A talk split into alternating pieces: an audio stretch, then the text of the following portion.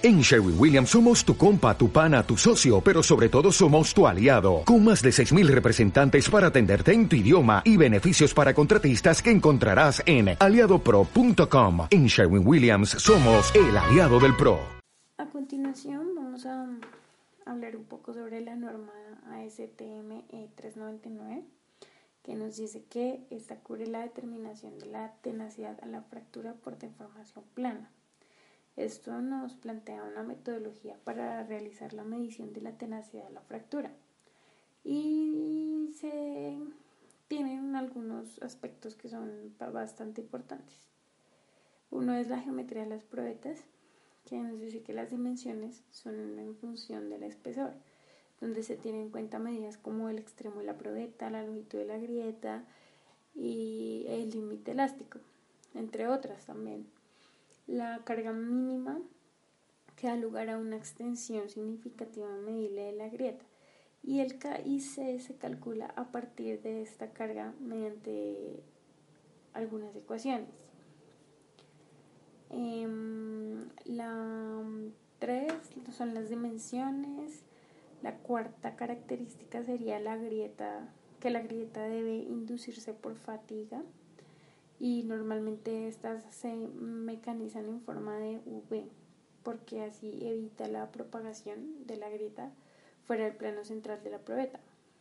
Eh, otra característica sería la anchura máxima de la entallada. Otra, la longitud de la grieta de fatiga a partir del punto máximo de penetración en la entalla mecanizada debe ser superior al 5% de la longitud total de la grieta y en todo caso debe, debe ser superior a 1.3 milímetros. La longitud de la grieta debe medirse según como la norma lo dice, que es como la media de las longitudes en el centro de la probeta y en los dos puntos medios entre el centro y las caras de la probeta. El ensayo no se considera válido si la diferencia entre dos de las tres medidas es mayor que un 5% del valor del medio. Y la medida no es válida si la longitud de la grieta en el punto de intersección con una cara externa es inferior al 90% de la mitad. Ningún punto externo de la grieta debe estar a menos del 5% de la longitud media o menos de 1.3 milímetros de borde de la entalla. La, mm, bueno, para obtener grietas agudas se recomienda utilizar el ensayo de fatiga, los mínimos niveles de tensión aceptables desde un punto de vista práctico. La norma establece que durante el crecimiento de la fatiga del último 2.5% de la longitud final de la grieta, la relación de, de factor de intensidad de tensiones máximo aplicado respecto al módulo de Young no debe sobrepasar el valor límite.